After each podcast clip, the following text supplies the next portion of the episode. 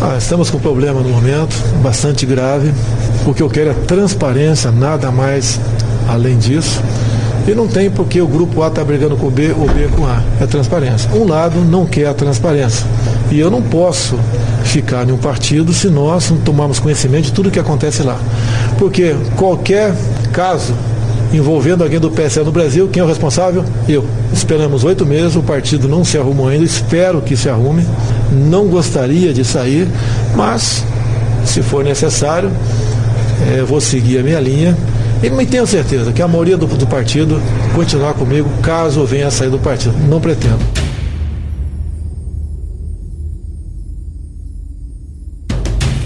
No dia 12 de novembro de 2019, o presidente Jair Bolsonaro anunciou a sua saída do PSL, partido que o abrigou para a disputa ao Palácio do Planalto.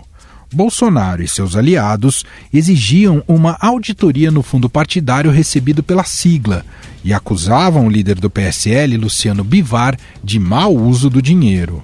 Naquela época, o presidente, no famoso cercadinho que ele não anda frequentando mais, repreendeu um seguidor quando foi associado a Bivar. Eu, Bolsonaro e Bivar, junto por um novo Recife. Aê! Ô, cara, não divulga isso não, cara. Não, então apaga. Tá queimado pra caramba. Apaga. De 2014 a 2018, quando ainda era uma legenda nanica, o PSL recebeu 29 milhões de reais de recursos, usados para gastos com salários de funcionários, viagens e aluguel de sede.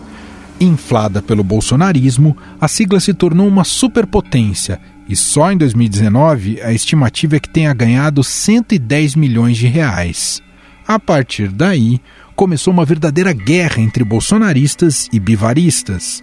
A liderança do partido na Câmara mudava de mãos a todo instante, em uma disputa entre delegado Valdir e Eduardo Bolsonaro. Existem algumas informações chegando, informações um pouco desencontradas. Então, nesse momento, eu não sei se a lista que está valendo é a minha lista, se houve ou não houve qualquer tipo de acordo. Então, não posso me posicionar como sendo ou não o líder é, do partido. Inclusive, um áudio vazado à época mostra que o próprio presidente Bolsonaro interferiu nesta escolha em favor de seu filho. Olha só, nós estamos com 26, falta uma assinatura para a gente é, tirar o líder, tá certo? E botar um outro. E a gente acerta e entrando um outro agora, em dezembro tem eleições para o futuro líder a partir do, a partir do ano que vem. Como solução, os bolsonaristas, encabeçados pelo presidente Jair Bolsonaro, tentaram fundar um partido chamado Aliança pelo Brasil. O projeto, no entanto, não decolou. É difícil formar um partido, não é impossível, mas é difícil. Burocracia enorme, a pandemia atrasou, tá? é, passa na ponta da linha pelo TSE. A gente sabe qual é o comportamento de alguns ministros no tocante a novos partidos. Então, eu não posso investir 100% no Aliança, eu tenho que olhar os partidos. Com um fracasso momentâneo na criação da legenda, Jair Bolsonaro e seus aliados ensaiam uma reaproximação do partido que desprezaram, o PSL. E vou conversar com o pessoal do PSL, que apesar de ter saído ali dos, dos 43, 44 parlamentares, que conversam comigo, né? Tem uns oito ali que não dá para conversar, até de vista o nível para onde conduziu a política que entrando na questão pessoal, ataca pessoalmente. Apesar das conversas com o presidente da sigla e antigo desafeto Luciano Bivar, parlamentares do PSL, como o senador Major Olímpio e o deputado federal Júnior Bozella, se adiantaram em dizer que Bolsonaro não é bem-vindo.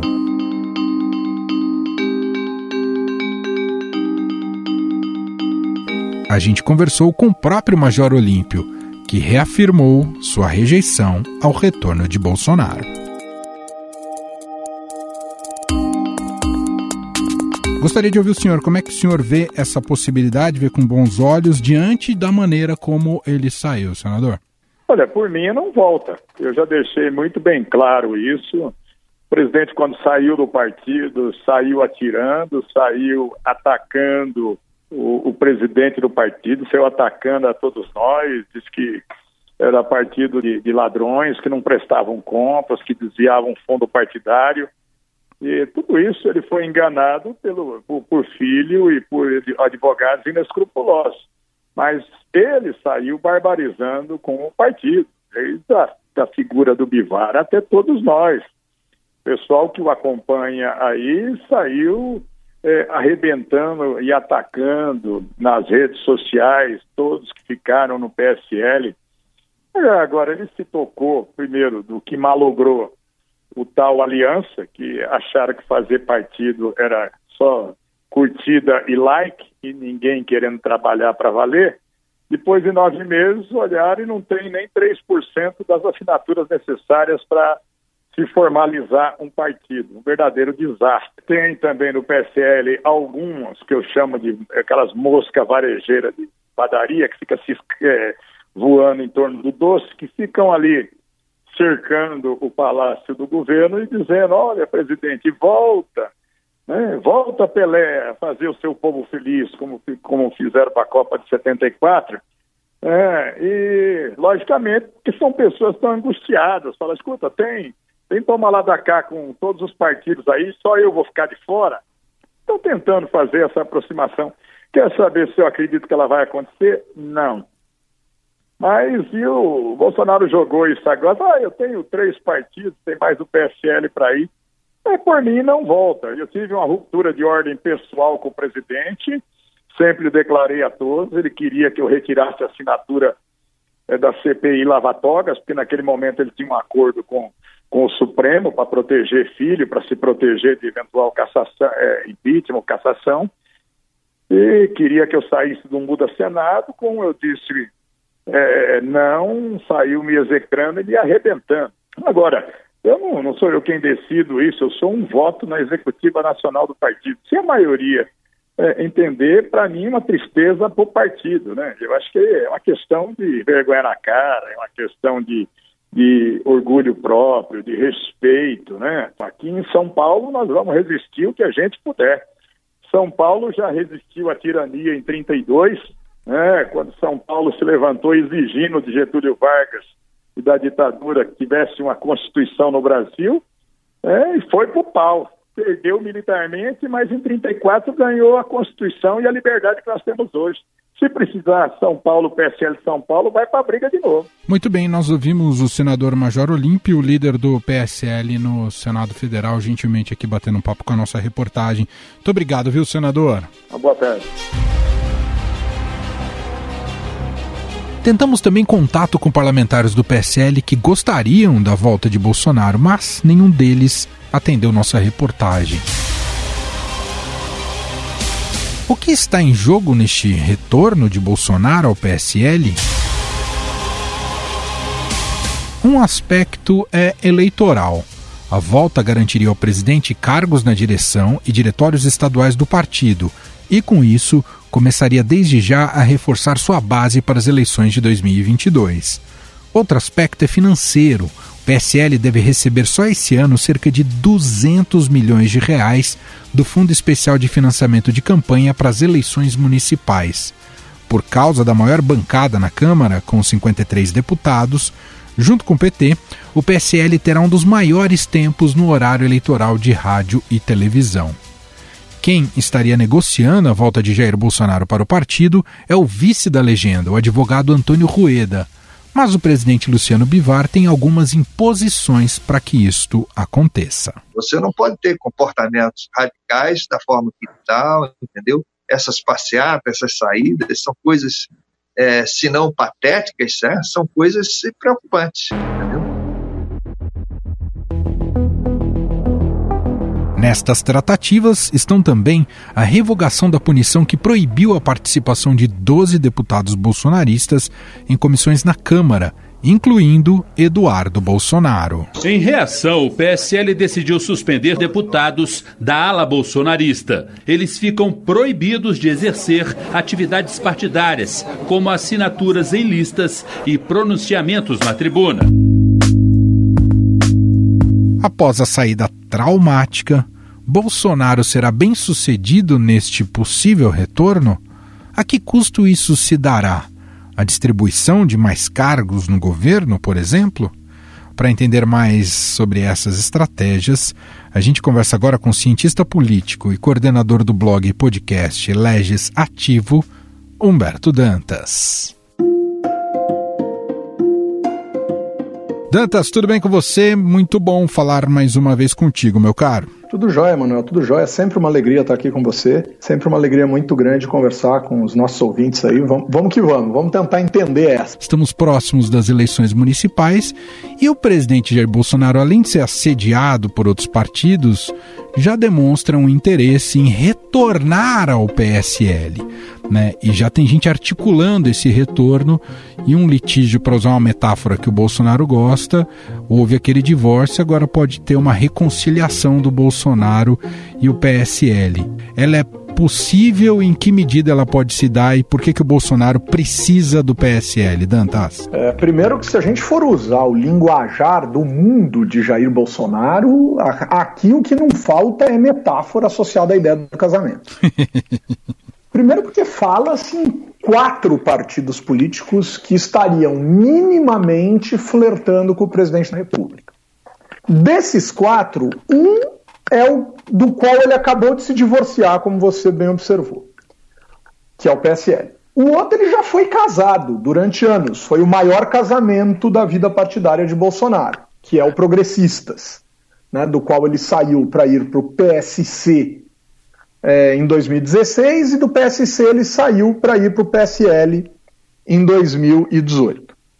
O terceiro ele namorou e namorou num namorinho tão interessante que o partido até mudou de nome em homenagem a ele, que era o PEN, Partido Ecológico Nacional, o qual ele iria antes de fechar com o PSL, que mudou de nome para o Patriota, que é gesto de amor e dedicação maior que esse.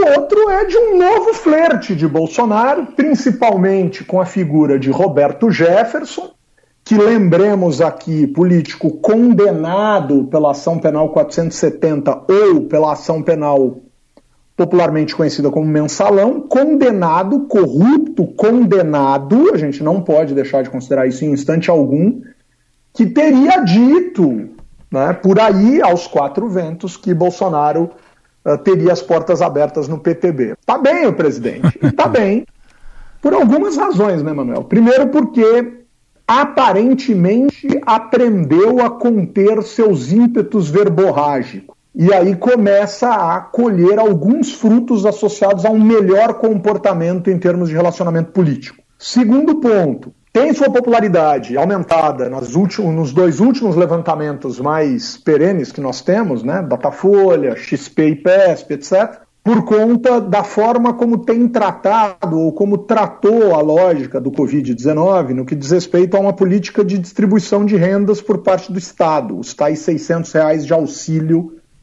em razão da pandemia, o auxílio pandemia. Então Bolsonaro consegue, digamos assim, falei outro dia no broadcast do Estadão, que Bolsonaro estava vivendo um instante de cobra trocando de pele. Ele continua como o agente que sempre foi, ele continua presidente da República e ele está trocando eleitorado. Algo que também Lula passou em 2003, né, que Dilma passou um pouco em 2011. Então Bolsonaro estaria nesse instante, Manuel. Ô Dantas, talvez eu tenha me equivocado pensando aqui, eu falei em eleições municipais deste ano, não que o Bolsonaro não tenha interesse nessas eleições, mas ter um partido, o objetivo real, no fundo, é se fortalecer para as eleições de 2022 e já estamos observando um Bolsonaro, você falou né, em troca de pele, um Bolsonaro em franca campanha para 2022 e ter um partido é fundamental para essa capilaridade e estrutura além da questão da grana do fundo, né, Dantas? Esse é um dos principais, se não o principal ponto. Primeiro, Bolsonaro, para variar, agiu de maneira intempestiva quando deixou o PSL. É claro que se a gente for olhar com um olho muito, muito atento para o que aconteceu, se o PSL cresceu do jeito que cresceu, efetivamente o Bolsonaro tem todo o direito, em termos morais, dentro do partido, de reclamar isso para ele. Mas daí para ele imaginar que ele ficaria com o partido para ele, como ele manteve o partido durante o processo eleitoral, vamos nos lembrar que quando ele aceita aderir ao partido, ele coloca gente dele para tocar o partido. Lembremos que o falecido Gustavo Bebiano foi o presidente temporário do partido durante o processo eleitoral. Lembremos que Bolsonaro alocou gente dentro do PSL para tocar o pequeno recurso do PSL, mas para tocar a grana de sua campanha e a estrutura de sua campanha, né? E fez um grande resultado, um resultado imenso em benefício do PSL. Fez, fez algo que o PSL nunca tinha imaginado que poderia conseguir na sua história, mesmo quando flertou com o movimento Livres, que é um movimento liberal que vai carecer de muito tempo ainda no Brasil, porque o Brasil está longe de ser um país liberal. Né? Até empresário nesse país raramente consegue ser liberal, né? porque os, os, os grandes dependem tanto do Estado que fazer discurso de liberal soa de uma hipocrisia fora do comum, né, que seria difícil. Portanto, o Bolsonaro é sim o responsável, com sua verborragia, com seu jeito agressivo de ser, com sua campanha da forma como foi feita, mas é sim responsável é, pelos resultados do PSL. E não conseguiu negociar isso dentro do partido, sobretudo no que diz respeito a controle de recursos. É, Bivar recuperou a presidência do partido e não deu aquilo que se imaginou que ele pudesse dar em termos de controle para os bolsonaristas ou mesmo para a família Bolsonaro.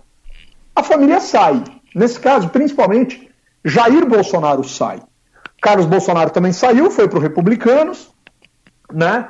Eduardo Bolsonaro não pode sair a não ser que seja expulso. E tentaram montar um partido que seria uma das formas de os bolsonaristas saírem, digamos assim, pela porta da frente, dizendo: estamos fundando um novo partido. Só que esse partido não decolou, não decolou também por falta de empenho do próprio presidente da República.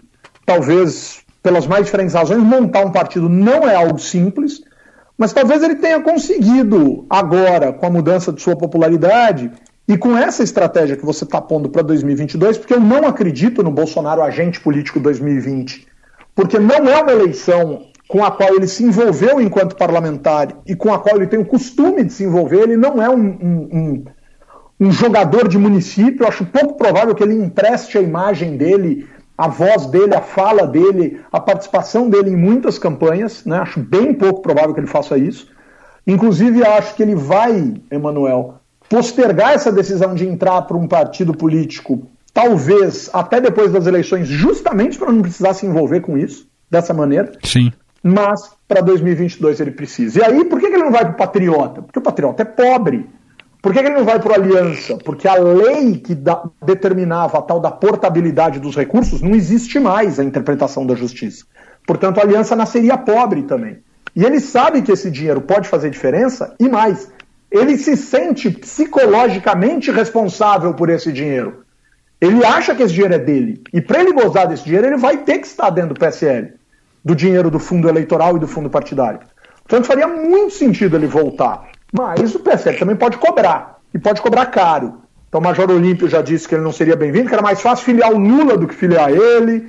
né? Uh, um outro deputado federal, um outro deputado federal aqui de São Paulo disse que ele não era bem-vindo. Francisquini, filho lá de, do, do, Paraná, disse que isso precisa ser conversado e que não é a melhor solução, ou, ou aparentemente não é. Quanto mais ele, ele desejar, Emanuel, maior a probabilidade de ser muito, muito, muito caro. Aí vai vir ministério, cargo, verba, pode ter certeza que vai aparecer de tudo. Você toca num ponto importantíssimo que além dessas estratégias muito bem você elencou aqui para gente, Dantas, tem também esse efeito, né? Esse retorno ao PSL pode apaziguar ainda mais a situação do Bolsonaro junto ao legislativo. O PSL se coloca hoje como um partido, claro que muita gente ali dentro apoia o Bolsonaro, mas um partido independente na Câmara. E pode ser um partido mais fechado com o Bolsonaro. Ele já tem feito essa aliança com o Centrão, trazendo o PSL, torna Bolsonaro muito forte também junto ao legislativo, que não é o Bolsonaro que a gente conheceu lá do início do mandato, não é isso, Dantas? Não, não é. Se nós quisermos assistir ao símbolo mais bem acabado de que não é, aí nós observaríamos a ida de Bolsonaro para o Progressistas ou para o PTB. Porque o Progressistas, Emanuel, é importante lembrar disso. Progressistas, primeiro, é um partido bastante envolvido com, com a questão do uh, da Operação Lava Jato, é um partido bastante envolvido com a questão do mensalão, é um partido que tem assistido algumas de suas lideranças envolvidas de maneira bastante negativa em escândalos de corrupção. Talvez o Progressistas e o MDB sejam os dois partidos que mais nitidamente simbolizam tudo o que Bolsonaro sempre falou contra os partidos. Com uma diferença: ele fez parte do Progressistas. E o que existe de discurso dentro do Progressista sobre a postura de Jair Bolsonaro é que ele sempre se mostrou, ou pelo menos durante um tempo, os últimos anos dele dentro de um partido, ele sempre se mostrou muito agressivo dentro do partido, participando pouco das reuniões de bancada do partido dentro da Câmara dos Deputados e sempre é, muito intenso e pouco elegante nos pedidos de espaço, principalmente para que garantisse a ele a condição de candidato à presidência da República. Ele já acreditava nessa possibilidade há algum tempo. E muita gente dentro do Progressistas, muita gente, ridicularizava essa posição, ou minimamente se colocava ao contrário, dizendo que ele não tinha a menor chance. O Progressistas talvez tenha sido o partido para o qual Bolsonaro tenha olhado é, depois que ganhou a eleição e feito aquele gesto do tipo, ó, tá vendo? Né? Eu disse para vocês que eu conseguia, e ele efetivamente conseguiu. Foi o partido no qual ele ficou mais tempo, foi o partido que mais protegeu ele dos absurdos que ele mesmo proferia dentro da Câmara dos Deputados. O que se sabe é que, assim, Bolsonaro tem contra si, entre 2011 e 2016, cinco tentativas de abertura de reclamações contrárias a ele no Conselho de Ética da Câmara. E todas elas foram abafadas. Todas elas foram abafadas, inclusive na mesa diretora. A mesa nem abriu o processo por quebra de decoro contra Bolsonaro. Sinal, isso é praxe na mesa diretora. e na semana que vem eu vou soltar um texto de, de minha autoria no Legislativo falando exatamente sobre isso, dizendo a quantidade de coisas que chegam para o Conselho de Ética que a mesa segura. Cerca de 70% do todo. Então, Bolsonaro sempre foi protegido dentro do parlamento pela mesa diretora por articulações do progressistas, sobretudo de algumas lideranças. Então, Vamos ver para onde Bolsonaro vai. Mas, Patriota e PSL, esperado que vá. PTB e progressistas vai ter que explicar muito bem como, com seu discurso antipartido e associando o partido à lógica da corrupção, ele possa aderir a duas legendas que estiveram, infelizmente, no centro de alguns escândalos recentes de corrupção no Brasil. Muito bom. Sou Humberto Dantas, cientista político, coordenador do blog e podcast Legislativo, que você pode acompanhar também aqui no estadão.com.br ou em qualquer agregador de podcast. Muito obrigado, viu, Dantas? Sempre uma alegria falar contigo, Manuel. Sempre uma alegria muito grande estar com seus ouvintes. Obrigado.